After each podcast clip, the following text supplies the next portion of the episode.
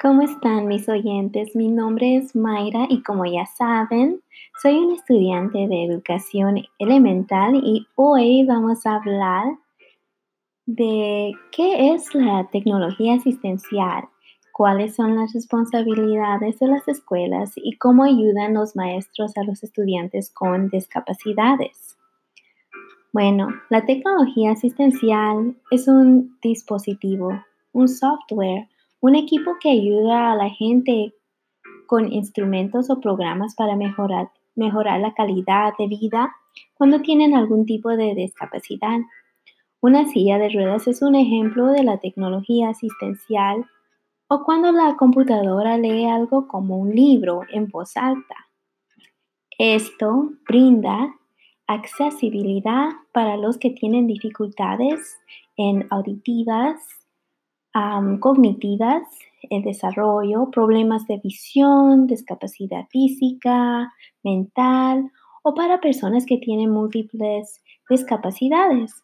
Y cualquier tipo de tecnología puede ser considerado como tecnología asistencial. Puede ser un aparato simple o complejo. Para las personas que viven con discapacidades, es un trabajo difícil para lograr actividades diarias como ir a la escuela o participar en actividades durante el recreo. Al utilizar la tecnología asistencial, los discapacitados pueden viajar, participar en actividades sociales, trabajar o poder comunicarse con otra gente. Una de las responsabilidades de las escuelas en relación con la tecnología asistencial es las modificaciones estructurales de la escuela.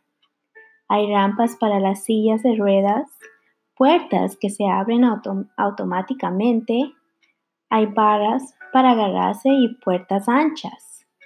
Hay computadoras con pantallas amplias y programas especiales que reconoce la voz.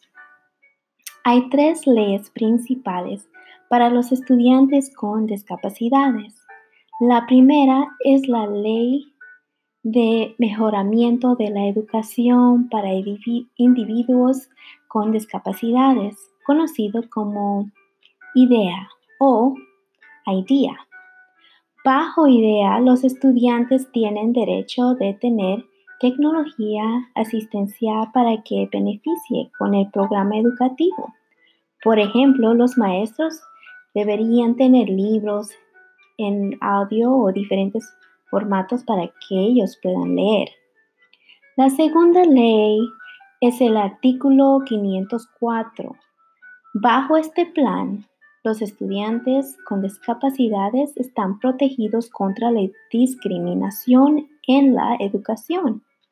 Los estudiantes benefician de las diferentes adopciones como, por ejemplo, extender el tiempo durante exámenes o salir antes de la aula, antes de todos los estudiantes, para cualquier razón médica.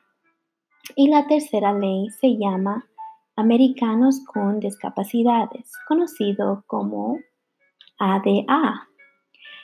Estudiantes con discapacidades benefician en tener intérpretes, subtitulación o materiales con letras grandes.